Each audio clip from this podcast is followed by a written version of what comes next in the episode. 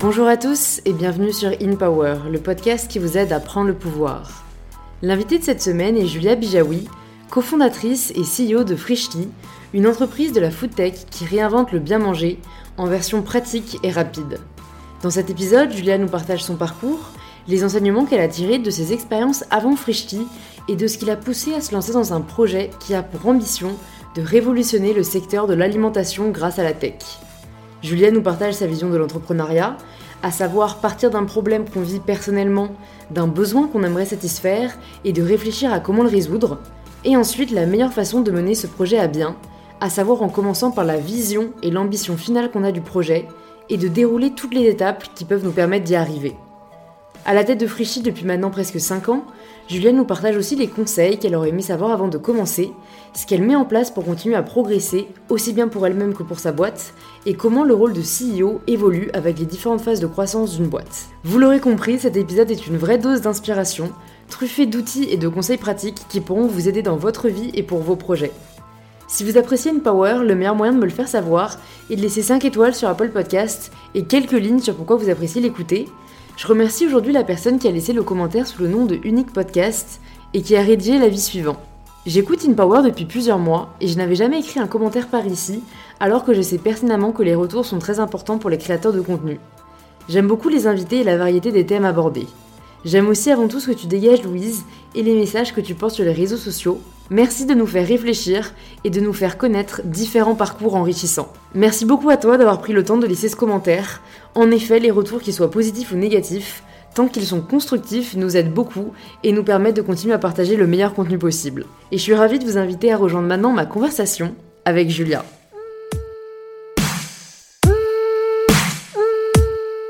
Bon bah écoute, bonjour Julia. Bonjour Louise. Bienvenue sur InPower, je suis ravie de te recevoir. Ma première question pour euh, les invités que je reçois, c'est toujours de se présenter de la façon dont ils le souhaitent.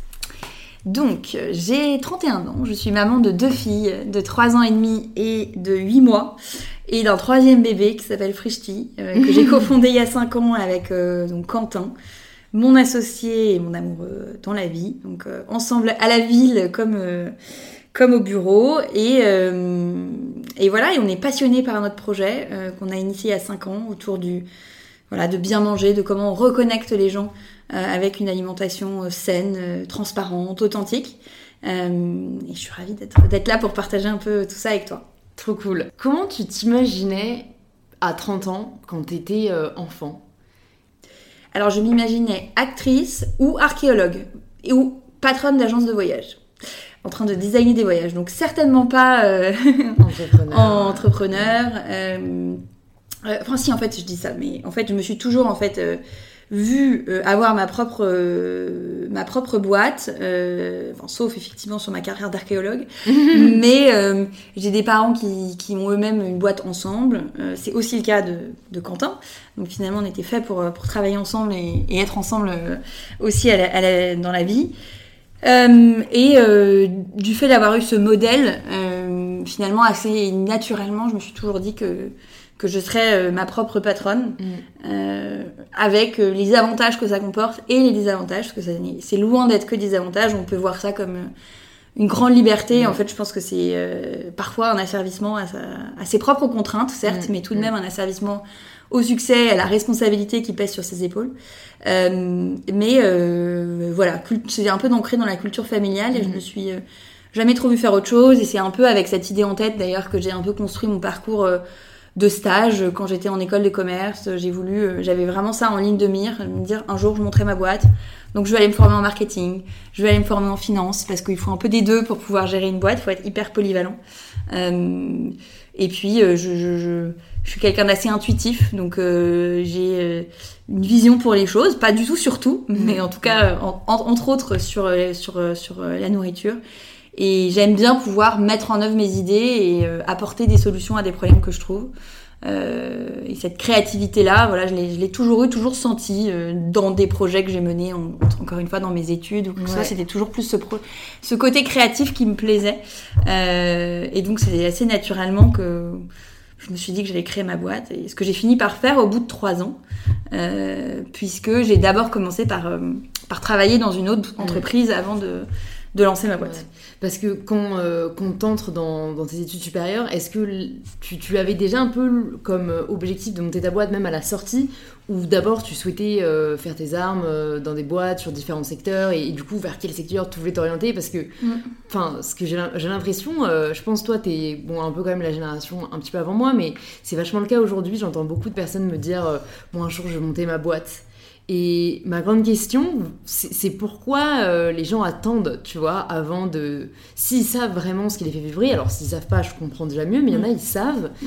Mais il y a un peu, je pense, un manque de confiance en soi ou, une peur de l'inconnu qui fait qu'ils vont repousser et souvent, du coup, ne jamais donner suite à, leurs rêves. Donc je sais pas si toi, c'était ton cas et quelle était ta réflexion un peu euh, à ce niveau-là Moi, j'ai failli me lancer juste après mes études, parce que dans ma dernière année d'études, j'ai fait un master entrepreneuriat où euh, les six derniers mois, on avait la possibilité en fait de travailler sur son propre projet, ce que j'ai fait, et puis à la fin de l'année de se dire est-ce qu'on se lance, est-ce qu'on se lance pas? Et euh, j'ai été plantée euh, au dernier moment par une de mes meilleures amies, qui a bien fait d'ailleurs, parce que bref, le projet, je pense, n'avait aucun avenir. mais du coup, un peu prise par dépit, bah, pour valider mon master, de toute façon, il fallait que je fasse un stage, ce qu'on appelle un stage bras droit, c'est-à-dire être bras droit d'un dirigeant d'entreprise, plutôt une petite boîte, pour aller voilà, être au contact d'un entrepreneur et d'enjeux qui allaient peut-être aider un jour à, monter une boîte. Et donc c'est là que j'ai rencontré Quentin, puisque j'ai fait mon stage bras droit auprès de donc Quentin, euh, qui était un jeune entrepreneur euh, qui euh, voilà venait de, créer Jolie Box à l'époque, avec quatre autres associés. Et in fine, l'expérience m'a tellement plu. cette boîte, non pas, je suis pas hyper intéressée par la beauté, mais ce qu'elle avait mis en œuvre, la manière dont elle exécutait, et puis tous les enjeux qu'il y avait à développer euh, aux côtés de Quentin et de son équipe de cofondateurs et son équipe de manière générale m'ont passionné, m'ont donné envie de rester. Et donc je me suis dit bon, je vais pas, en fait, entreprendre pour entreprendre, moi je vois pas l'intérêt. Euh, on peut avoir une nature entrepreneuriale, mais il faut aussi avoir la bonne idée, la bonne équipe. Moi je me voyais pas du tout entreprendre seule. Euh, et là, je me suis dit, bah, en fait, je suis aux côtés d'une équipe entrepreneuriale hyper talentueuse. Certes, c'est pas ma boîte, mais en fait, quand je suis arrivée, il y avait que 10 salariés, donc ça restait encore à une échelle où il y avait tout à faire et on se levait le matin, on avait vraiment de l'impact et on, voilà, j'ai eu vraiment l'impression de, prendre part à une aventure sans en avoir euh, en plus les risques euh, initiaux. Euh, donc finalement, c'était le parfait combo. Ça s'est un peu fait comme ça. et ça a été assez, assez génial. Et, et, je, rétrospectivement, ça, ça, ça, nous a beaucoup apporté avec Quentin d'avoir eu cette première expérience, mm. lui en tant qu'entrepreneur et puis moi assez proche, euh, avant de monter Frishti, parce que c'était voilà, ça a permis d'aller beaucoup plus vite au début de Frishti, de lever des fonds plus facilement, et mm, puis même mm. derrière d'avoir quelques premiers réflexes euh, assez indispensables euh, à ce que l'aventure dure. Lui, c'était sa première boîte, Jolie Box Ouais, c'était sa première boîte et je crois qu'il l'a lancée à alors 25 ans. Pour le coup, ouais. Lui, au bout d'un an et demi, il avait fait un an et demi en finance, et puis au bout d'un an et demi, euh, il en a eu marre. Et... Il s'est dit, c'est pas pour moi. Il s'est dit, c'est pas pour moi. Il a vraiment un tempérament très, très entrepreneurial, et, euh, et euh, il, a, il, a, il a rejoint l'équipe. Enfin voilà, il a cofondé Jolie Box avec quatre autres associés. Et qu'est-ce qui a fait du coup que il et, et toi aussi, j'imagine, du coup, décidé de quitter l'aventure Jolie Box, qui était quand même assez neuve, qui marchait déjà bien, euh, pour lancer un autre projet. Mm. Je crois que toi, tu as fait autre chose entre-temps. Enfin voilà, dis-nous, après cette expérience hyper enrichissante, pourquoi tu pars, pourquoi lui part, comment ça se passe? En gros, moi, déjà au bout de un an après mon arrivée dans la boîte, euh, la boîte fusionne avec Birchbox. Donc Box devient Birchbox, fusionne avec une boîte américaine. Euh, et euh, donc pendant les deux années suivantes, euh, on a beaucoup travaillé sur le développement international, la coordination avec les États-Unis. C'était très intéressant, mais ça avait déjà une dimension un peu moins entrepreneuriale et indépendante. Mm. et puis, au bout de, je pense, trois ans d'aventure chez Birchbox, moi, ce désir entrepreneurial me titillait. Et puis par ailleurs, j'étais passionnée de food et enfin clairement moins de beauté quoi. Donc euh, le, sujet euh, m'amusait moins et j'avais envie en plus de voilà de prendre mon envol et, d'aller monter mon projet. Euh, donc je suis partie. En parallèle de quoi en plus on est tombé amoureux avec Quentin et on a décidé de se mettre ensemble donc il était plus trop question de travailler dans son ancienne boîte. On avait été collègues pendant trois ans. Et, chez Frishti, au moins, on est ensemble depuis le début, donc les choses sont claires. Euh, donc il y a eu aussi ça qui, qui, qui, a, qui, a, qui a, voilà, tout s'est un peu aligné. Et à ce moment-là, du coup, je me suis dit, ok, bah, je veux entreprendre dans la bouffe. Bah, quoi de plus logique que d'aller monter un resto? Mm. euh, Et là, du coup, pendant six mois, euh, j'ai travaillé au lancement euh, et conceptuel et opérationnel d'un d'un resto bar sur les quais de Seine. C'est un vrai fantasme, j'ai l'impression ça. ouais. D'ouvrir un resto et, et, de l'extérieur et pour avoir discuté avec des restaurateurs, je mets un peu ça dans la même case que le droit, dans le sens où c'est des trucs, c'est des métiers vers lesquels les gens veulent s'orienter sans jamais l'avoir fait. Mm. Tu vois, le droit, on n'en a jamais fait à l'école, mais t'as des gens qui veulent étudier le droit et il y a beaucoup de désillusions. Et monter un resto, on a tous un peu une idée de ce que c'est. Mm. Et dans les faits, c'est hyper différent et, mm. souvent, il y a des désillusions aussi. Enfin... Bah complètement. Et d'ailleurs, c'est ce qui m'est arrivé, puisque moi, au bout de six mois, où j'ai énormément appris, puisque je gérais tout, euh, enfin franchement des travaux jusqu'au recrutement des équipes. Euh, j'y étais 7 sur 7, euh, de, de 9h à minuit. vraiment, ça a été 6 mois hyper intenses. Et en fait, au bout de 6 mois, je, je, je, me suis rendu compte que c'était pas, enfin, j'étais pas faite pour ça que j'étais pas forcément d'accord avec euh, le développement que je voulais donner avec euh, avec mon associé qui lui finançait le projet mm. bon qui avait clairement le dernier mot ouais. euh, et euh, et que in fine là où je m'étais imaginé assez rapidement ouvrir plusieurs lieux c'était pas du tout euh, la manière dont enfin lui la manière dont il voyait les choses la manière dont je m'étais organisée pour que ce soit possible parce que je, je suis convaincue que bah, un projet peut avoir de l'ambition uniquement si on l'a depuis le début et qu'on s'organise pour atteindre le but qu'on s'est fixé, mais si on avance au fil de l'eau, euh, ça marche pas. Mm. Et donc euh, voilà, et enfin que ce métier opérationnel, euh, qu'un restaurant en fait, il vit en partie grâce à ses équipes, grâce au sourire des équipes et du patron, et à l'excellence opérationnelle de l'exécution et à l'atmosphère qui se dégage du lieu, et que ça c'est beaucoup impulsé par par les par les par les voilà les, les, patrons de restaurants et que c'était pas pas ce pourquoi j'étais faite. Donc je me suis retrouvée finalement dans un job où j'ai beaucoup appris, mais où je me retrouvais pas du tout euh, dans mes dans mes dans ce que je voulais faire professionnellement. Ouais. Exactement ce que tu dis décrit quoi, c'est-à-dire que mes fantasmes se sont confrontés à la réalité. Ouais. Euh... C'est pas trop dur cette désillusion? Surtout jeune quoi, c'est un peu le premier projet que tu lances seul, parfois on peut se dire putain 6 mois de perdu alors que c'est jamais perdu ouais. mais... En fait exactement, c'est très vite euh, j'ai plutôt tiré le positif euh, et puis au bout d'un mois plus tard euh, j'ai commencé à travailler sur Frishti et euh, sur l'idée euh, et l'émergence du projet. Donc en fait, j'étais pas du tout. Enfin, il y a eu un peu un. Je suis partie en vacances en fait. Je suis partie deux semaines au Mexique. J'ai coupé complètement et en fait j'étais super contente de ma décision. Je la trouvais saine, courageuse. J'étais hyper en ligne mm. avec la décision que j'étais en, train de prendre. C'était triste parce que j'avais investi beaucoup beaucoup de temps et d'efforts. Mais pour autant, je me retrouvais complètement et je me disais que c'était complètement, voilà, le, pour le mieux pour le lieu et pour moi. Ouais. euh, donc, euh, donc euh, non, euh, franchement, il y a eu zéro regret et au contraire, euh, j'ai pu mesurer d'ailleurs au début de Frishti à quel point cette expérience m'avait apporté parce que au début, Frishti était également très opérationnel, même si on a eu toujours de grandes ambitions. Bah, j'étais au fourneau, au service client, à la livraison, enfin j'étais un peu partout et donc notamment sur la partie cuisine. Le fait d'avoir d'avoir pendant six mois géré une petite équipe de cuisine, c'était pas du tout la même échelle, mais euh, mm.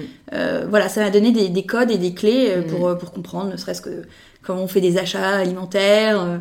Voilà, ça m'a servi, ça m'a mis le pied à l'étrier sur une partie des, des activités de Frishti.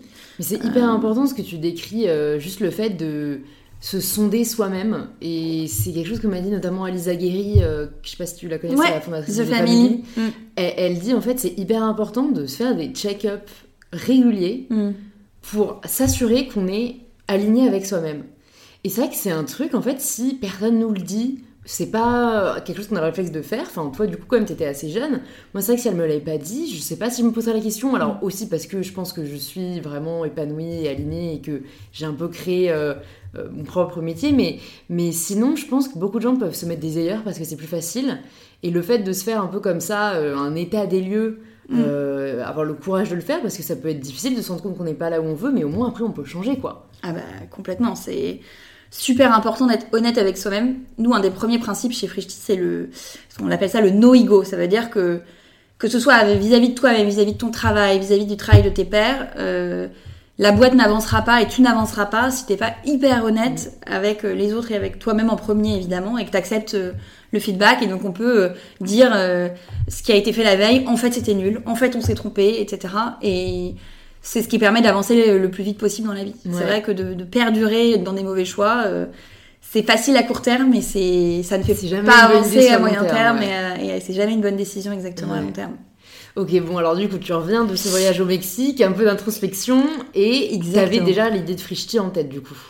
Euh, non, là je me dis bon bah voilà, je vais pendant quelques semaines réfléchir. J'ai toujours envie d'entreprendre dans euh, la food. Euh, voilà, qui, je vais réfléchir avec Quentin m'aidait hein, sur ses heures libres et lui me dit un jour, j'avais une idée. c'est un truc genre on ferait le Picard du frais. je dis mais c'est quoi? Et voilà et en fait on commence à creuser cette idée de fil en aiguille à s'imaginer qu'en fait toute l'idée de départ, c'était de se dire, on prenait, on habitait ensemble, on prenait notre petit immeuble et on se disait, bon, nous, là, globalement, on mange mal parce qu'on a genre pas de temps, on n'a pas le temps euh, le midi, euh, c'est un mauvais sandwich à la boulangerie qui est à 10 minutes à pied, et le soir, on n'a pas le temps euh, d'entretenir un frigidaire, c'est-à-dire que dès qu'on fait des courses, on finit à la fin de la semaine par jeter le tiers de notre frigo, voire la moitié, parce qu'en fait, on est sorti, parce qu'en fait, on avait mal prévu, etc ce qui est franchement un sentiment insupportable de devoir jeter euh, de la nourriture. Quand on est passionné. Donc, ouais. Donc, on, on, n'achetait plus rien. En fait, on, du coup, c'était soit on commandait, à l'époque, commander c'était euh, des pizzas ou des sushis, avec que ça soit donc globalement de la malbouffe, et soit euh, finalement on se fait des trucs à base de produits d'épicerie sec. Donc c'était des pâtes au thon et aux olives. à la fin on en a eu un peu marre. Bref, on, je pense que les, meilleurs projets, c'est entrepreneuriaux, c'est ceux qui partent de, de problèmes qui se produisent assez fréquemment au quotidien. Et on s'est dit, bah, nous, on a un vrai problème pour se nourrir au quotidien, de produits frais, bien cuisinés, parce qu'on n'a pas le temps et parce qu'on n'est pas organisé pour. Et on est des gens qui venons du digital, euh, qui avons l'habitude de voilà, prendre des problèmes et de les résoudre avec de la, de la tech. Et quand on regardait, il y avait personne qui s'était vraiment attaqué au sujet de l'alimentation euh, dans la tech. Voilà, il y avait plein de secteurs qui s'étaient digitalisés. Les fringues, les voyages, euh, la beauté, et puis l'alimentation, non. C'est encore un secteur d'ailleurs qui est très peu digitalisé. Bref, et donc on s'est dit, bah voilà, designons le service idéal qu'on aimerait. Donc on s'est dit, voilà, si on était dans, un, dans notre immeuble, euh, et qu'on avait un mec, on payait, tout l'immeuble le, paierait, il va tous les jours à Rungis s'acheter des super produits, il les cuisine dans sa petite cuisine qui est en bas de notre immeuble là, et puis de, il, il, dépose devant chaque euh, porte euh, son repas à chaque voisin, et en fait, si on le mutualise à travers avec les 100 copropriétaires de, de, des trois immeubles autour de nous, on fait une cuisine de quartier et, et ça, ça tourne, et en gros c'est venu un peu de cette idée là, quoi, c'est de se mm. dire en mutualisant euh, plein de gens qui, comme nous, ont ce besoin-là, bah, en fait, on va acheter des meilleurs produits, on va pouvoir payer quelqu'un qui, va les acheter, qui les cuisine, et qui nous les dépose devant notre porte, voire même dans notre, directement dans notre frigo. Donc euh, voilà, et après, on a, on a extrapolé Frishti à partir de cette vision-là, et surtout en partant non pas de la technologie qu'on voulait créer, mais du service euh, idéal qu'on avait envie, nous, en tant que clients. On a sondé des amis, on a voilà, vraiment défini ce qu'on voulait en termes de, qualité, de diversité, de positionnement prix. Et ensuite, on a rétropédalé, bien après en construisant toutes les briques technologiques qui rendent euh, cette équation-là possible. Mais initialement, on est parti du client, de son besoin, de ce qu'on avait envie de, créer comme solution et en, s'assurant qu'un jour, ce serait possible de faire tenir le truc économiquement et en le lançant, surtout en le lançant très vite, puisqu'on a lancé Frishti au bout de de deux mois seulement de travail et d'itération, euh, on s'est dit on a très envie d'aller se confronter à nos clients avec un premier produit et ensuite de finir l'itération et la construction du service avec euh, les retours clients. C'est un peu ce que tu me disais euh, sur, sur, sur ta marque de lingerie, que tu veux sonder ta communauté pour savoir quels sont leurs besoins et on a exactement la même vision chez Frishti. On construit notre service et encore aujourd'hui, avec nos clients. Euh, aujourd'hui, on a tout un département qui s'appelle Listen, qui est dédié à faire des focus group et à écouter les clients, soit à travers des focus group quali, soit à travers des, surveys, euh, des études quanti. Et il pas, il se passe pas un jour sans qu'on n'écoute pas nos clients, qu'on lise pas au minima une centaine de retours clients. Enfin, mm. c'est une obsession euh, mm. dans la culture de la boîte. Et je me demande, j'essaie de, de m'imaginer à votre place au tout début de l'aventure Frishti, est-ce que ça t'a pas fait peur, ce côté très opérationnel euh, Parce que, euh, encore une fois, là, on peut avoir l'idée d'un projet qui, nous botte à fond, mais le quotidien n'est pas forcément hyper agréable, tu vois. Euh, donc après, c'est un peu deux écoles. Il y a un peu ceux qui, dans tous les cas, l'idée leur, leur plaît tellement qu'ils sont prêts à endurer, tu vois, la, la difficulté du quotidien. Et d'autres euh, qui, du coup, bah, essayent et se rendent compte qu'en fait, euh, ils peuvent pas gérer la logistique, enfin, tout ce qui est très exécution. Mm. Donc bon, vous, je pense, comme vous avez levé des fonds assez rapidement, peut-être vous avez pu, comme ça, engager des équipes. Mais est-ce que quand, enfin, après avoir défini ce service idéal, quand tu t'es rendu compte de toute la tâche que ça allait être, parce que niveau opérationnel, quand même, c'est quelque chose. Tu t'es pas dit, ah non, c'est trop, ou c'est pas pour moi, mm. ou non, tu t'es juste dit, ben, ok, c'est ambitieux, mais, mais I mean. En fait, premièrement, je pense qu'on a pas du tout anticipé la complexité opérationnelle que, que ça allait représenter de scaler la boîte et de la faire grandir à l'échelle à laquelle on est aujourd'hui. Et que si, heureusement qu'on l'avait pas anticipé, parce que si on l'avait anticipé, euh, je pense qu'on aurait fait marche arrière euh, mm. direct. Et donc tant mieux. Euh, heureusement, faut pas tout calculer dans la vie, quoi, parce que sinon tu fais, tu fais rien. C'est vrai. Euh, et puis par ailleurs, sur le l'excitation le, opérationnelle, nous, ça, je pense qu'avec Quentin, c'est nos c'est nos plus, enfin c'est parmi nos plus nos plus beaux mois slash années chez Frishti, c'est le début. C'est-à-dire voir tes idées se concrétiser, sortir de terre, fonctionner, prendre. Euh, petit à petit recruter une petite équipe qui te suit, qui, qui franchement n'a aucune raison de te suivre parce que tu es dans une cuisine pourrie avec des bureaux qui sont au milieu de paquets de pâtes. Enfin, c'est, tu vois, mais qui pour autant croient en ton projet et croient que ça peut devenir grand. Fallait quand même y croire et on t'embarque petit à petit des gens, des gens, des investisseurs, euh, des, des, des personnes de l'équipe. En fait, c'est d'une excitation mm. extraordinaire et tu partages des, des moments avec euh, une petite, enfin, des, une petite équipe euh, voilà que, que tu repartages enfin que tu retrouves plus forcément après. Après c'est une plus grosse boîte c'est génial de voir l'aventure euh, scaler et il faut définir euh, une culture d'entreprise qui permet de se rassembler de garder ce lien humain. Mais au contraire moi je trouve que enfin j'ai adoré les, les, les, premiers mois de, de, de Frishti. Ouais, l'énergie très excitant. très belle au début ouais l'énergie il y a tout à faire quoi. En fait il y a tout à faire et tu peux tout changer. Quand une boîte nous aujourd'hui on a 350 salariés et on doit apprendre à justement arrêter de penser que on peut tout changer en une semaine. Ce qui a toujours été notre motto chez Frishti, mais maintenant, bah, on doit garder un rythme d'innovation extrêmement soutenu, parce que sinon, bah, on devient une grosse boîte et on n'a plus vocation à être. Euh, mais un rythme d'innovation plutôt à trois mois qu'à une semaine. Mm. Quand t'es une petite boîte, bah voilà, t'as dix personnes, tout le monde se mobilise et en une semaine, deux semaines, tu peux euh, tout changer, tout reconstruire, faire des trucs incroyables. Euh, que tu peux plus faire ensuite. Donc c'est en fait c'est vraiment des phases ultra différentes mm. et, euh, et je trouve que chaque phase est super intéressante. Mais la première est vraiment excitante. Quels sont les enseignements euh, que tu as retirés comme ça, on va dire des 3-4 premiers mois? Qu'est-ce que tu as appris et qu'est-ce que tu aurais aimé savoir peut-être aussi? Ah, Je réfléchis. En fait c'est un peu similaire à maintenant, c'est l'importance de l'équipe. Mm. Tu fais rien tout seul. Euh, l'importance d'avoir des gens qui te suivent et, et de confier euh, des vraies responsabilités. Nous, c'est ce qu'on appelle en interne l'ownership. Voilà. Euh, les gens sont tellement plus épanouis, intelligents dans leur manière de faire les projets s'ils se sentent, sentent responsables du résultat et vraiment empowered des décisions. Mm. ça, c'est très important et je pense que ce qu'on a beaucoup appris de manière continue euh, sur euh, toute la période, les 5 ans, c'est apprendre à mieux se connaître, Quentin et moi, mieux connaître la culture de la boîte, mettre des mots sur la culture de la boîte qui est quand même très particulière parce que oui, on gère beaucoup d'opérationnels, donc on est un peu à cheval entre une boîte tech, une boîte euh, logistique, une boîte de restauration. C'est assez particulier, c'est très riche parce que ça mêle des métiers très divers et du coup des cultures très diverses. Euh, et donc, euh, ce qu'on a appris, c'est à mieux, euh, mieux recruter, tu vois, mm. mieux, enfin, s'entourer de, de, gens qui qui sont hyper alignés avec la mission de la boîte, qui y croient et qui qui ont les, la personnalité pour s'épanouir dans la culture de la boîte. Et ça, mm. c'est vraiment hyper important. Et, et, quelque chose sur lequel on a, on a beaucoup appris depuis 5 ans. Mm. Et comment justement arriver à à responsabiliser euh, chacun individuellement euh, parce que bon hein, pour les pour les postes à haute responsabilité je peux l'imaginer assez facilement mais ça peut être plus difficile quoi comme tu dis quand il y a 350 personnes comment tu arrives à transmettre ce sentiment d'ownership? Ça concerne pas les 350 personnes, mais euh, ça peut concerner par exemple des stagiaires qui sont responsables de projets transversaux et qui vont être patrons d'un projet. En gros, c'est fonctionner. Il y a des rapports hiérarchiques et puis il y a des projets.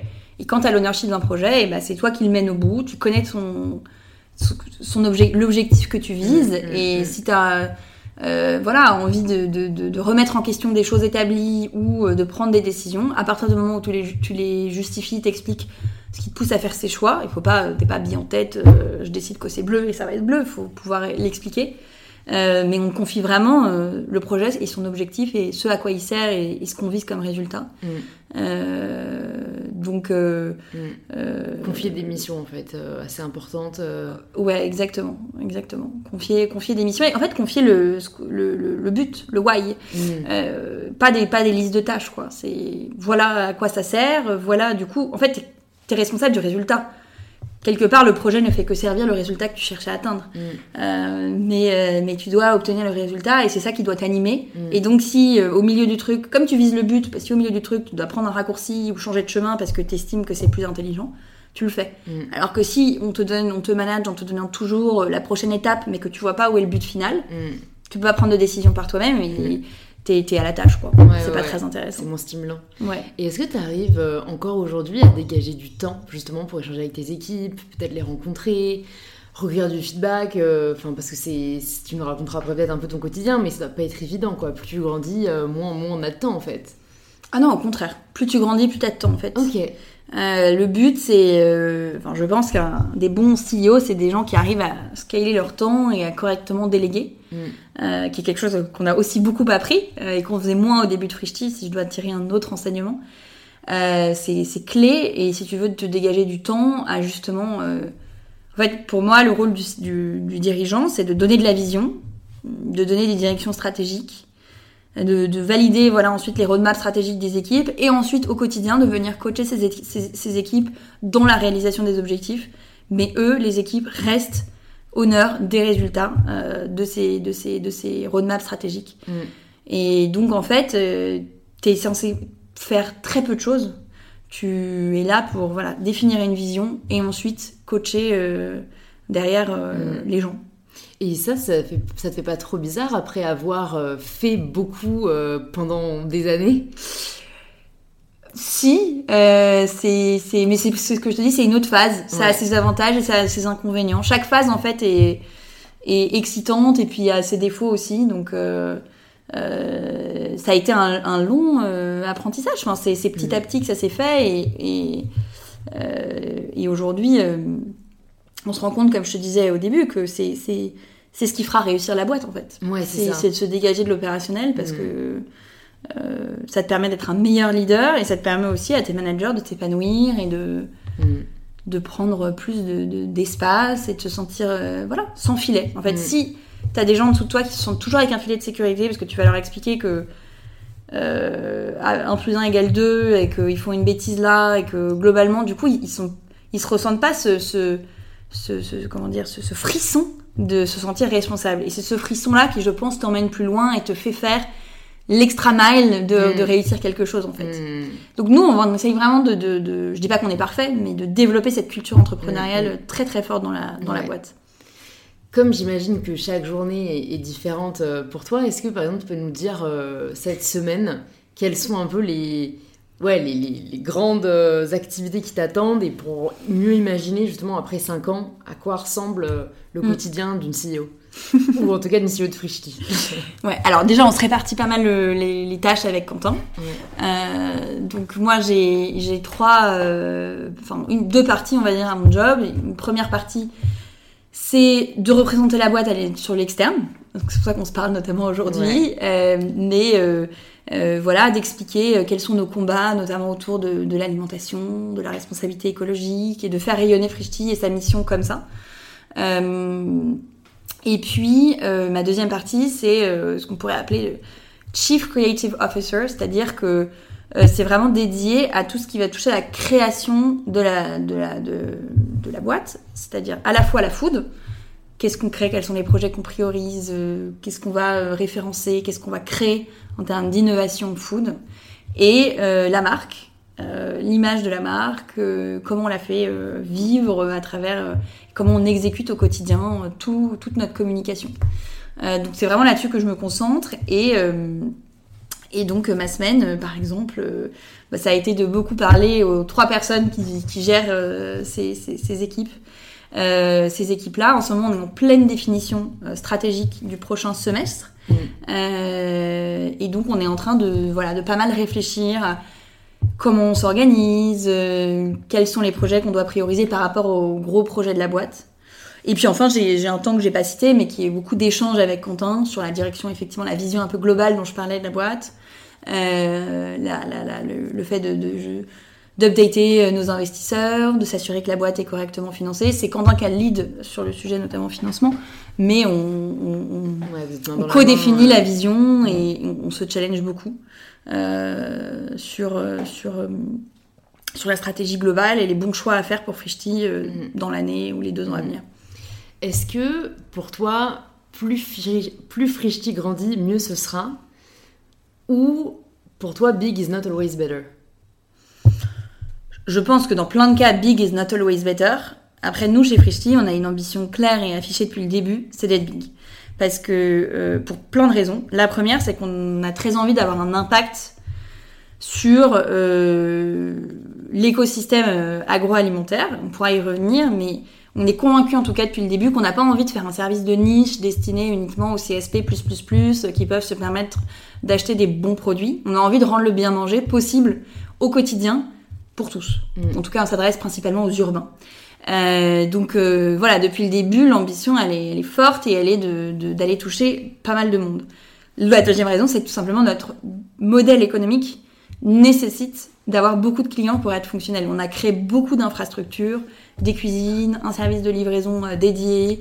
Euh, et, et, cette, cette, cette, voilà, c'est ce, ce, modèle qui est verticalement intégré ne fonctionne, avec en plus des prix très accessibles, ne fonctionne que s'il y a beaucoup de clients euh, pour pouvoir euh, bah, le faire tourner, avoir des produits frais, amortir euh, les, les, coûts d'infrastructure qu'on a créés, etc. Mm. Donc pour ces deux raisons-là, mais avant toute chose, parce qu'on l'a décidé depuis le début que ce serait big, mm. ça reste notre ambition et, et, et notre et ce qu'on met en œuvre tous les jours. En revanche, il y a plein de projets géniaux euh, qui, euh, enfin, notamment, je crois beaucoup au local. Mm. Bah, le local, par essence, ça doit rester des projets euh, nichés à des, à des, sur des périmètres géographiques et donc, voilà, pas mm. forcément plutôt small et small is mm. beautiful. Donc, je, je, pense qu'il n'y a pas de vérité absolue, mais dans notre cas, c'est, voilà, les ambitions sont, sont assez importantes.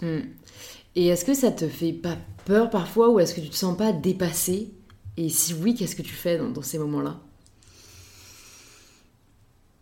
Oh, je pense que des moments de dépassement, de découragement potentiel, de on n'y arrivera jamais, etc., on, en a eu plein.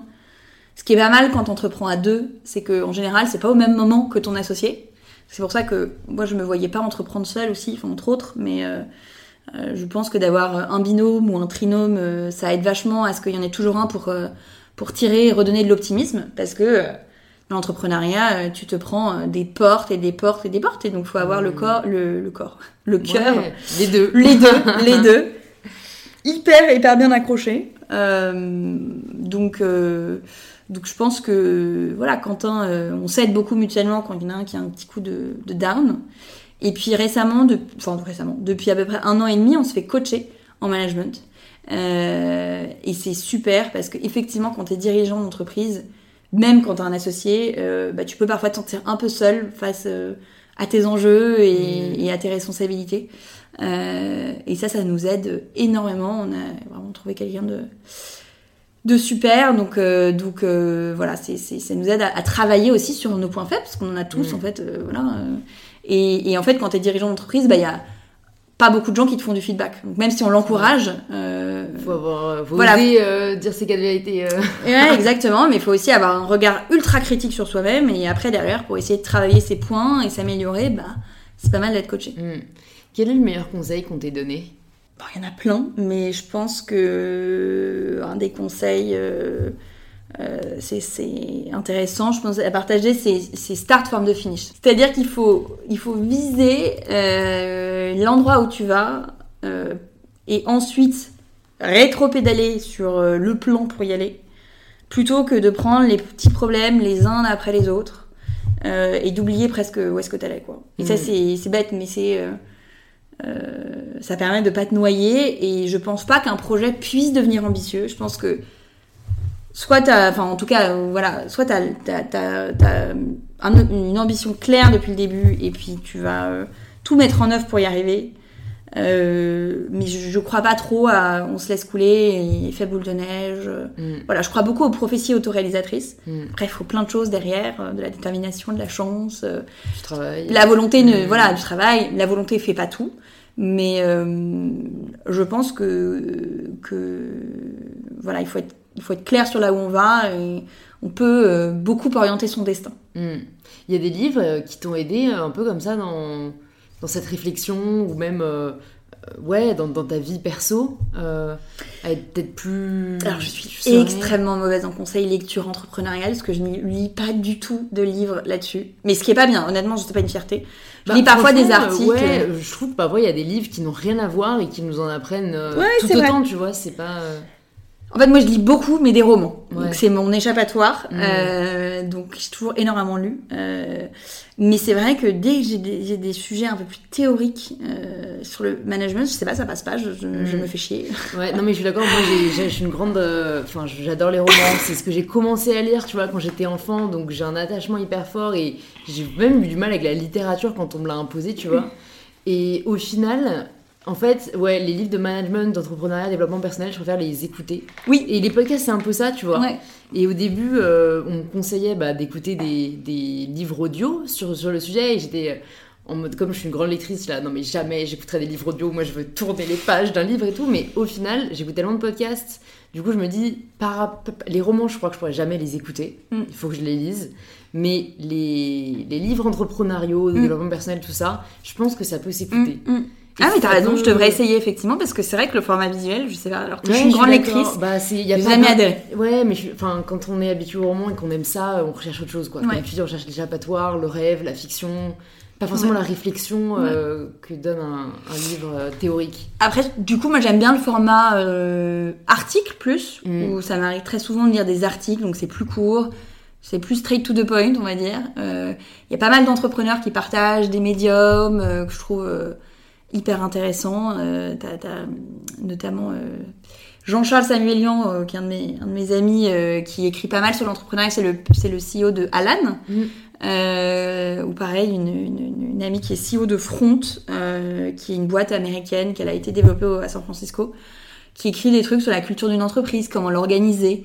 Euh, franchement, mais elle est impressionnante. Mm. Donc, euh, je, je, j'aime bien lire le contenu d'autres entrepreneurs, notamment sur, enfin voilà, sur Medium. Mm. Medium, c'est un, c'est un endroit en plus où tu peux rentrer tes thèmes de prédilection et mm. directement ça te, ça te sort des articles vraiment intéressants.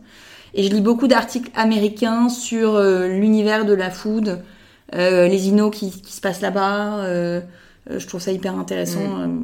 Ouais, de rester, les, yeux ouverts, de rester les yeux ouverts exactement sur ce qui se fait, euh, mm. notamment aux États-Unis et en Chine, où ils sont euh, plus avancés qu'en Europe euh, mm. sur les innovations, enfin la food tech, on va dire. Mm. Est-ce que ça t'a aidé de t'entourer d'entrepreneurs? Est-ce que c'est quelque chose que tu as recherché au fur et à mesure de l'aventure Frichti Ouais, carrément. Il y a trois personnes qui, qui ont d'ailleurs été business angel pour Frichti et qui ont été toutes très importantes. Euh, Pierre Valade qui, euh, pour le coup, euh, est une de mes sources d'inspiration principales. il le sait, je lui fais trop de compliments, mais voilà, qui est quelqu'un qui m'a vraiment, chez qui j'avais fait mon premier stage en tant qu'étudiante, qui a toujours été entrepreneur, qui est lui vraiment un entrepreneur du web, c'est quelqu'un du produit, de l'UX, et qui design des expériences utilisateurs absolument fabuleuses et qui a une vision voilà, d'une entreprise et de sa mission absolument géniale. Euh, donc qui a été quelqu'un hyper important pour moi euh, dans mon parcours euh, et qui même quand parfois j'ai pu avoir même un peu de phase de découragement en plus a été là en tant que en tant qu'ami et en tant qu'investisseur pour pour pour me dire à quel point le service était génial et à quel point il fallait que je m'accroche etc mmh. donc c'est quelqu'un qui a vraiment enfin est vraiment très important pour moi et il y a deux femmes qui ont beaucoup euh, compté aussi, puisque là encore, elles ont été business angels. C'est Céline Lazorte, c'est la, la, la, la, fondatrice de Litchi, et qui est une des premières femmes à avoir euh, entrepris euh, dans le web en plus, mmh. et qui est vraiment un rôle modèle pour plein plein de femmes entrepreneurs, mmh. et qui a des super conseils très pragmatiques sur la gestion d'une boîte, la culture, les pillards, enfin voilà. Euh, C'était très intéressant de réfléchir avec elle. Et enfin, Céline Lazorte, qui est euh, une des cofondatrices de My Little Paris, qui en est maintenant le, la DG. Céline Orjubin, non? Euh, Céline, excuse-moi, Céline Orjubin. J'ai redit Céline Lazorte. Donc, Céline Orjubin. Et, et qui est quelqu'un d'extrêmement inspirante sur tout ce qui est histoire de marque, comment créer un univers, comment raconter euh, des histoires euh, intéressantes euh, avec des aspérités. elle a été aussi à un moment donné de, l'aventure Frishti, de mm. très très bons conseils. Donc, donc voilà un peu les, trois entrepreneurs qui ont été vraiment importants dans mm. l'histoire de Frishti. Et de manière plus large, je trouve ça toujours très intéressant et très instructif de discuter avec des entrepreneurs. Et c'est incroyable de voir à quel point les problématiques sont communes, mm. surtout à des entrepreneurs qui ont le même stade de développement que toi. Pas mm. forcément le même secteur, mais euh, voilà, euh, les en fait, les problématiques se posent au même moment, euh, en fonction de ton stade de financement, même ta taille en termes de nombre de salariés. tu vois, tu rencontres un peu les, les, mêmes, les mêmes problématiques et c'est super intéressant toujours de. Tu mm. retires beaucoup à discuter avec d'autres entrepreneurs. C'est vrai, ça peut vraiment faire gagner du temps. Et, et est-ce que tu arrives justement à continuer à dégager du temps pour euh, apprendre et même pour progresser. Parce que je trouve que voilà quand on a beaucoup de choses à abattre au quotidien ça peut être difficile. On peut très vite euh, tomber dans l'engrenage et, et, plus prendre ce temps qui je pense euh, est hyper nécessaire quoi que ce soit pour réfléchir pour apprendre pour approfondir. Mmh, bah, avec ce fameux coach en management c'est vraiment un temps dédié d'une heure par semaine. Donc ça ça aide pas mal à prendre du recul sur sur où est-ce qu'on en est, est-ce qu'on a progressé, et comment on a géré son temps, etc. Euh, et après, moi, je suis euh, très, enfin, j'essaye de rester très ouverte sur le monde, rencontrer beaucoup de gens. Euh, pour, euh, tu vois, je, je, la stratégie de, de Frishti, je, j'ai besoin de, de m'inspirer et de regarder ce qui, ce qui, voilà, ce qui se passe dans le monde euh, pour sentir l'air du temps et, et, et, faire les bons choix aussi. Quoi. Et du coup, à travers ça aussi, sentir les clients. Euh, donc euh, j'essaye de, de, garder des, des, antennes connectées sur le monde un peu tout le temps. Et, et après, mon principal objectif, ça reste de faire progresser Frishti avant de me faire progresser moi-même. Mm. Je reste focus sur euh, qu'est-ce qui va faire progresser la boîte, ses objectifs, les équipes. Et in fine, si tout ça se passe... Toi, t'as l'impression de progresser aussi. Exactement. Ok. Et du coup, est-ce que t'as des des routines ou des pratiques que tu mets en place justement pour Frishti continuer à progresser Je sais qu'il y en a qui font des sessions de brainstorm, il y en a qui font des week-ends euh, d'entreprise, enfin, ou alors est-ce que c'est juste au quotidien, quoi, vous, faites en sorte de recueillir les idées, mais je trouve que le processus euh, ouais, créatif est toujours hyper intéressant, mm. euh, souvent très différent d'une boîte à l'autre, mm, mm. donc pour savoir comment vous, faites en sorte que Frishti ne stagne pas. Alors, on a, on a des temps de stratégie. Donc, euh, on utilise une méthode qui s'appelle OKR et ça veut dire que chaque trimestre, on va définir des objectifs, une vision qui découle de la vision annuelle et euh, chaque équipe va retravailler sa stratégie pour les trois mois euh, à venir. Quelque chose qu'on a fait assez récemment, c'est qu'on a aussi décidé de, de, de séparer en deux les équipes qui, ce qu'on appelle run, ça veut dire exécute au quotidien parfaitement l'entreprise. Et on a beaucoup, beaucoup d'opérations et d'enjeux opérationnels. Et donc, il faut des gens dédiés à ce que, globalement, notre boutique soit propre, ouverte, avec euh, la bonne nourriture à l'intérieur. Et c'est, c'est pas des équipes, non pas parce qu'elles peuvent pas, mais parce qu'elles ont pas le temps euh, et que c'est, c'est pas sain de se, de se concentrer sur deux choses à la fois qui peuvent, du coup, développer des projets et ceux qui développent des projets, ils doivent être concentrés sur développer le futur et même, voire même, du coup, penser qu'on peut détruire tout ce qui est en train de se passer aujourd'hui. C'est ça les bons projets, c'est de réfléchir sans contrainte et de, mm. enfin c'est ça en tout cas qui va, qui, permet d'innover. Et tu peux pas à la fois exécuter au quotidien un truc qui existe et puis en même temps de dire en fait dans trois mois je vais tout casser, etc.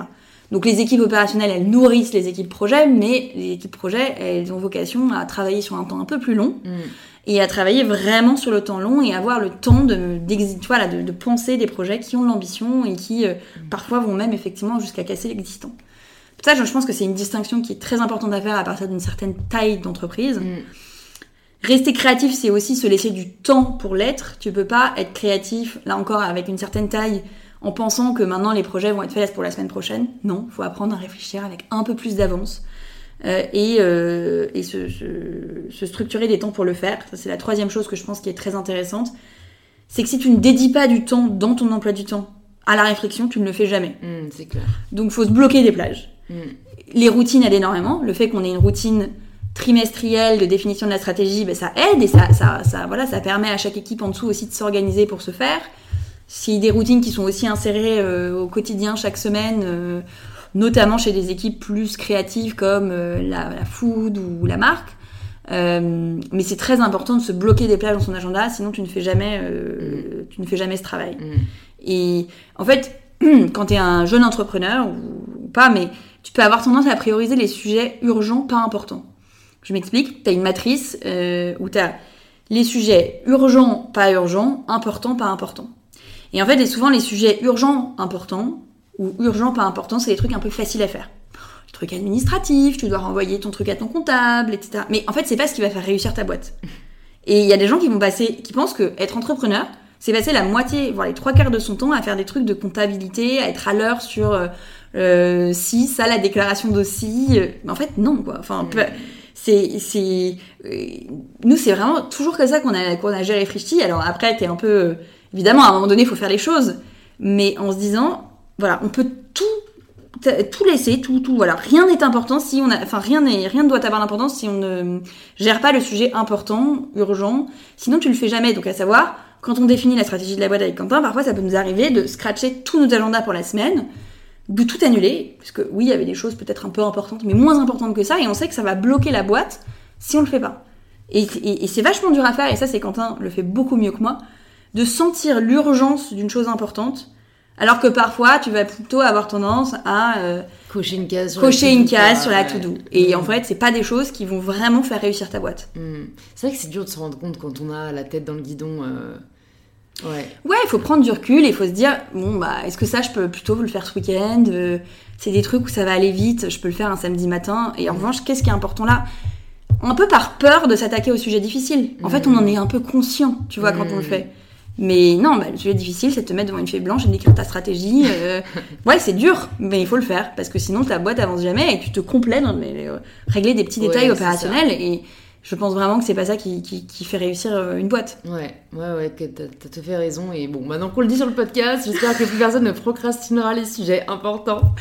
Et est-ce que pour toi, à titre perso, t'as des routines, des habitudes ou voilà, des trucs sur lesquels tu, tu ne fais pas de- d'impasse ou de sacrifice?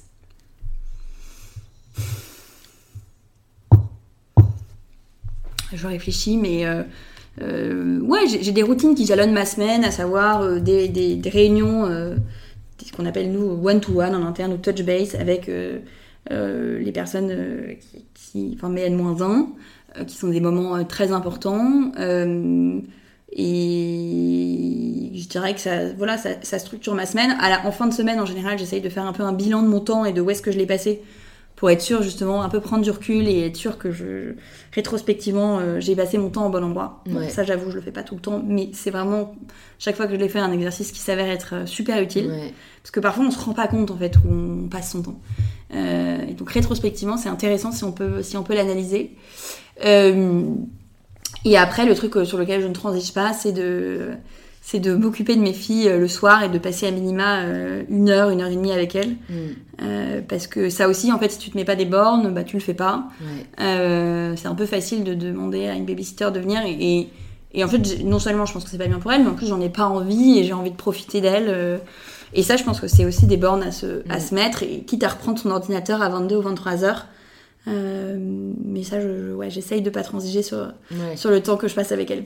Ça n'a pas été trop dur euh, ce passage euh, à la maternité parce que enfin moi je, je suis pas maman et, et je consacre tellement de temps à mes projets Mm. que si tu me rajoutes un enfant, je me dis vraiment mais comment comment vais-je trouver ce temps Mm. quoi Alors, on m'a dit deux choses intéressantes quand je suis tombée enceinte, et que j'ai eu du coup un peu peur de tout ça. La première, c'est que il y a jamais de bon moment pour avoir un enfant. Donc, euh, à un moment donné, il faut y aller, et il y aura toujours une excuse pour pas y aller, entre guillemets. Donc, euh, c'est jamais le bon moment. Mm. Donc, faut y aller. Et la deuxième chose, c'est que en fait, ça fait tout un meilleur entrepreneur d'avoir des enfants. Et ça, je suis mais 100% d'accord avec ce, ce, ce principe, c'est-à-dire que à partir du moment où tu as un enfant, tu vas déjà euh, prendre du recul sur tes projets et du coup réfléchir un peu plus posément. Et comme il y y a quelque chose dans ta vie qui est plus important que ta boîte, Euh, ça te permet de mettre à distance aussi le stress que tu peux ressentir euh, parfois sur des décisions ou sur la gestion. Et du coup, de voilà, d'avoir plus de sang-froid et du coup de prendre des meilleures décisions. Ça t'invite à mieux déléguer, puisque si tu veux passer quand même du temps avec euh, ton enfant, et a priori tu en auras vraiment envie, et eh ben tu t'organises. T'apprends à faire davantage confiance, à moins regarder les détails, et à petit à petit voir que ça fonctionne et à davantage le faire, etc. Donc en fait, ça fait toi un meilleur leader, puisqu'on disait au début que un bon dirigeant euh, doit, euh, doit déléguer et s'appuyer sur ses équipes. Mm. Euh, donc, et, vraiment, moi, je l'ai constaté. Et en plus de ça, nous, comme on entreprend en couple, je dirais que ça rajoute une troisième dimension où, en tant que couple, ça nous refait un projet personnel vachement important. Et ça fait, voilà, c'était très, en fait, c'était super important. Parce que la première année et demie, on n'avait pas d'enfant. Bah, c'était 100% dédié à Frishti, jour, nuit, week-end et bah en fait ça fait super ça fait du bien de se forcer à. Quand t'es entrepreneur et que t'as un conjoint qui ne fait pas ça mécaniquement bah t'es forcé de déconnecter à un moment donné parce que sinon bah il va clairement ciao quoi. C'est pas possible d'avoir quelqu'un qui joue et nuit pour se casser sa boîte. Quand t'es ensemble bah y a rien qui t'impose de, de, de, penser à autre chose ou de faire autre chose. Et c'est très malsain pour ton équilibre mental pour ton équilibre de couple etc euh, donc en fait, euh, ouais, le, le, le, ça a été, euh, ça a été, ça a été super en fait. Ouais. Ouais, presque salvateur. Ouais, bon, salvateur, je dirais pas qu'on était non plus au bord du précipice, mais non, ça a, ça a fait de nous des meilleurs entrepreneurs, vraiment. Parce que moi, c'est une vraie question que je me pose, c'est à combien de temps on peut se donner à fond pour ces projets, tu vois? Parce qu'un an et demi, c'est long. Vous avez pas, enfin, toi, t'as pas senti d'épuisement à un moment Ah bah ça, même, ça fait même cinq ans, hein, parce que tu pourras, on pourra faire un appel à un ami et demander à un copain, mais on a un rythme quand même très très très soutenu, euh, même encore maintenant. Et donc en gros, globalement, forcément, tu peux pas tout faire, donc tu sacrifies un peu quelque chose. Comme on fait vachement attention à passer quand même du temps avec nos filles, plus que notre boîte nous prend un, temps très important, j'espère moins dans les années qui viennent, mais c'est encore en tout cas le cas. Bah, tu sacrifies un peu euh, ta vie sociale, tu sors moins, euh, tu vois, tu vois que tes potes très proches, parce que tu organises moins proactivement des choses. Et ça, évidemment, qu'on a. Euh, en fait, on se dit, euh, euh, de toute façon, voilà, c'est un peu l'aventure de notre vie. Il faut qu'on la réussisse. On est motivé par le fait d'accomplir cette ambition. On, on, voit le moment où on va moins travailler. Donc, tu vois, tu, tu vois la lumière au bout du tunnel. Et donc, on se dit, comme on n'a pas cette ambition-là pour toute notre vie, bah, on tient jusqu'à ce que voilà, le projet soit vraiment une réussite, fonctionne sans nous et qu'on puisse petit à petit euh, avoir un rythme un peu plus normal, mm. voire même un jour, euh, à horizon, je sais pas, 10 ans, euh, faire un tour du monde, prendre du temps complètement off, et puis même après, on aimerait bien même faire des trucs plutôt dans l'univers caritatif, et, enfin qui seraient des projets entrepreneuriales, mais avec une visée vraiment différente. Mm. donc voilà, on a plein de projets pour la suite qui n'impliquent pas du tout les mêmes choses que ce qu'on vit aujourd'hui, et pour autant, aujourd'hui, on est aligné avec le fait que notre premier objectif, c'est vraiment de faire réussir la boîte et, de la pérenniser. Euh, et c'est ça qui nous, qui nous motive, quoi. Ouais, mais ça rejoint un peu ce que tu me disais tout au long de, l'épisode, cette sorte de phase, quoi, et d'être aligné avec chaque phase. Et, et bon, après, euh, être certain que... Enfin, ouais, c'est... Je pense, dans tous les cas, quand on se rend compte que ça nous épanouit plus, c'est peut-être qu'il est temps aussi de passer euh, à une autre phase, quoi. Mm. Je t'avais demandé quel était le meilleur conseil qu'on t'a donné. J'aime bien aussi demander quel est le pire parce que je trouve qu'il y a beaucoup de conseils qui sont donnés et si on se rend pas compte en fait que ça dessert plus que ça ne sert, ça peut être dangereux. C'est une très très bonne question. Euh, c'est une très très bonne question. Franchement. Ouais, ah bah peut-être un qui est euh, non mais euh, mais qui est encore là sur une entrepreneuriat en couple, mais il faut absolument séparer sa vie privée de sa vie personnelle. Et ça, je pense que ça n'existe pas dans l'entrepreneuriat. Enfin, moi, moi, moi j'ai pas trouvé la clé. Mm. Peut-être qu'il y a des entrepreneurs qui arrivent très bien. Mais a fortiori, en plus, quand on entreprend en couple, ça n'existe pas de laisser sa boîte à la porte de la maison, en fait. C'est, c'est pas possible. Donc, euh, ça, c'est un mauvais conseil parce que ça va vraiment polariser des tensions. Tu vas te dire, tu vas culpabiliser, te dire j'y arrive pas, pourquoi j'y arrive pas. Donc en fait, il faut être euh, sain dans ta tête et évidemment faire autre chose et aller s'aérer l'esprit. Euh, et garder un équilibre euh, familial notamment. Mais en revanche, avoir un peu des règles, des dogmes comme ça, j'y crois pas du tout. Hmm.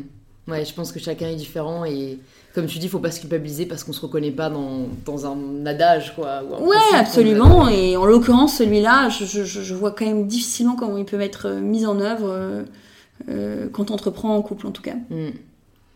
Si on te donnait une feuille et un papier et que tu pouvais y inscrire ton meilleur conseil ou en tout cas ce que tu aurais envie de partager aux personnes qui nous écoutent, qu'est-ce que tu écrirais ah, J'écrirais no ego, qui est vraiment le premier principe de la boîte, c'est-à-dire que je pense qu'en tout point, il faut avoir zéro ego si tu veux réussir euh, une entreprise. Ça veut dire quoi? Ça veut dire déjà, quand tu lances un produit, être hyper à l'écoute de tes clients et des, résultats. Si tes clients te disent bah, ça me va pas, il faut que tu changes. Ou ça, tel truc me va pas, il faut que tu changes. Si ton projet marche pas et que t'as pas les chiffres que tu t'étais fixé, il faut se fixer un peu des objectifs de départ bah il faut que tu pivotes, il faut que ou peut-être que c'était juste la mauvaise idée et il faut que tu aies l'honnêteté intellectuelle de te le dire. Il y a beaucoup de gens qui s'aveuglent un peu et qui se disent non mais ça marche pas parce que bah, en fait on a lancé, il faisait mauvais, on a lancé, les photos étaient pas canon donc maintenant on va prendre un mois de plus pour faire des belles photos etc. Et en fait c'est se mentir, et ça te fait perdre beaucoup de temps quoi et surtout à terme, tes investisseurs, euh, bah, ils regarderont les, si tu veux lever des fonds par exemple, ils regarderont les chiffres et eux, ils, se mentiront pas. Il y aura que toi qui restera à la tête menti tout seul, du coup, sur ton projet. Euh, je pense que tu peux pas être suivi dans ton aventure si en plus t'es pas hyper intègre, transparent, honnête vis-à-vis du projet, vis-à-vis de toi-même, que tu sais pas aussi te remettre en question parce que tu vas demander aux gens de beaucoup se remettre en question. Et je pense que ce qui fait l'intérêt d'une start-up par rapport à une grosse boîte qui est infiniment mieux financée et qui recrute des gens infiniment intelligents, parce qu'ils ont beaucoup de moyens pour les payer, la chose qui permet aux startups d'exister, c'est de savoir innover et se remettre en question en étant complètement apolitique. Mm. Si tu commences à devenir politique et que tu as peur de froisser la personne d'à côté en lui disant désolé en fait ta photo elle est moche ou ton texte il est mal écrit ou euh, ça on l'a fait il y a un mois j'y croyais mais j'y crois plus regardons euh, tu vois ça marche pas bah en fait, tu t'ankyloses dans un truc où tu fais les choses pour faire plaisir aux gens plutôt que pour faire plaisir à tes clients et pour faire réussir la boîte. Et ça, je pense que ça peut. Mais ça, c'est pas que ça, ça, tue direct une entreprise. Mm, mm. Les seules raisons d'être d'une, d'une start-up, c'est justement son apolitisme et c'est, ce qui lui donne cette capacité d'innover euh, beaucoup plus vite qu'une grosse entreprise. Mm. Ouais, c'est hyper précieux. Je vais te poser du coup les deux dernières questions signature du podcast. La première, c'est euh, si tu pouvais entendre quelqu'un sur ce podcast, qui est-ce que tu aimerais entendre? Alors, j'aimerais beaucoup entendre. Euh... Bon, réfléchir parce qu'il y a plein de noms qui me viennent en tête. Bon, tu peux en dire plusieurs. Hein. T'interroges que des femmes ou aussi des hommes? Ah non, tout le monde, ouais. D'accord. Donc, euh, j'adore euh, Pierre Valade. Donc, je te parlais. Euh, ouais. Je pense c'est un entrepreneur de génie qui, pour plus, réfléchit beaucoup sur comment gérer une boîte, une équipe voilà, je pense que ce serait une super personne à recevoir, il est très positif, et très inspirant. Et euh, une plus jeune entrepreneur, on va dire, euh, mais que j'apprécie énormément, qui s'appelle euh, Camille Legal, et qui a cofondé une entreprise qui s'appelle Fairly Made.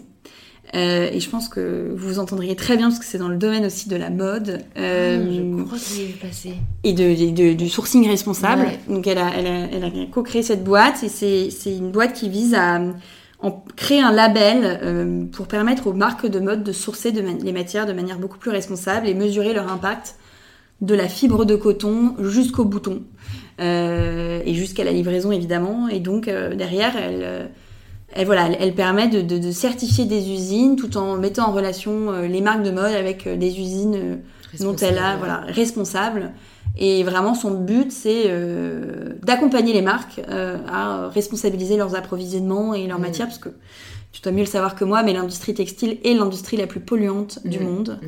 Euh, et je trouve son projet absolument extraordinaire, parce qu'elle a su en plus convaincre des très grosses marques. Et ce qui est génial, c'est que le monde est en train de changer, les consommateurs veulent du responsable, donc même les grosses marques voilà, s'en rendent compte et du coup mettent euh, la responsabilité au cœur de leur nouvelle démarche. Et euh, donc à la fois elle accompagne des marques émergentes qui se positionnent exclusivement sur le secteur du responsable, mais aussi elle aide euh, des marques plus établies à transitionner vers un sourcing beaucoup plus responsable.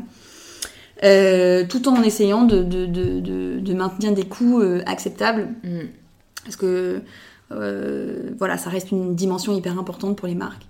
donc il y a quand même un certain pragmatisme aussi mm. où elle essaye vraiment de les accompagner et, d'aller au bout. voilà, donc je, pense que elle serait très intéressante à interroger. Ok, bah super, deux super recommandations. Et du coup, ma dernière question, c'est la question signature du podcast. Ça signifie quoi pour toi prendre le pouvoir de sa vie?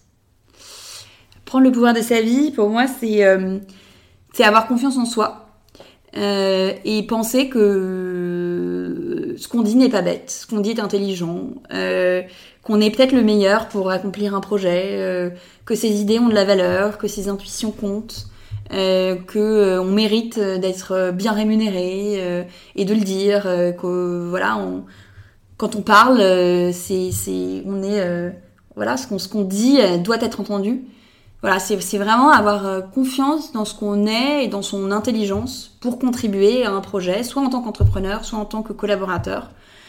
Et je pense qu'on est, euh, voilà, quand on a confiance en soi, on ose beaucoup plus de choses et c'est à ce moment-là que les portes s'ouvrent. Et c'est incroyable. Moi, franchement, ça, ne se voit peut-être pas, mais j'ai pu avoir des enjeux de confiance en moi, même euh, encore parfois aujourd'hui. Et je me rends compte que quand les quand on travaille dessus et qu'on a confiance en soi, qu'on s'écoute, mais on est suivi en fait, on est écouté, on est euh, euh, et on fait tellement tellement de choses. Mm. Donc euh, vraiment, je pense que c'est le conseil. Ça, ça, demande quand on l'a pas de manière inhérente, ça demande quand même beaucoup de travail sur soi. mais débloquer ça, ça ouvre des portes assez extraordinaires. Super. Bah, merci beaucoup, Julia, pour cette conversation hyper enrichissante. Pour les personnes qui nous écoutent, qui souhaitent en savoir plus sur toi, sur Frishti, où est-ce que tu veux qu'on les redirige? Bah, Tu peux les rediriger euh, vers euh, mon LinkedIn, où je partage souvent mes, les différentes interviews que je fais, euh, les posts de Frishti sur l'actualité. voilà, on a aussi un super Instagram qui parle plus pour le coup de nos actus food. On vient de lancer un, marché des produits en direct producteur, donc livré chez soi. Euh, voilà, je pense que c'est les deux lieux où trouver plein d'infos. Ok, super, je mettrai tout ça dans les notes du podcast. Et écoute, j'espère à très vite. Et ben moi aussi, c'était super. Merci beaucoup de m'avoir invité. Merci de vous être rejoint à notre conversation avec Julia. Si elle vous a plu, vous pouvez nous le faire savoir en partageant une story ou un post sur Instagram en nous taguant @frishti et @mybetterself pour qu'on puisse le voir et interagir avec vous. Vous pouvez aussi envoyer l'épisode à deux amis qu'il pourrait intéresser et découvrir les autres épisodes que vous n'avez peut-être pas encore écoutés si vous avez aimé celui-ci, je pense que l'épisode avec Nina Métayer, élu meilleure chef pâtissière du monde, pourra vraiment vous plaire, ou également celui avec le chef Juan Arbelaez. Je vous remercie d'avoir écouté jusqu'au bout, c'est peut-être que l'épisode vous a plu ou inspiré, et si c'est le cas, j'en suis vraiment heureuse. Et je vous dis à très vite pour un tout nouvel épisode d'InPower. Power.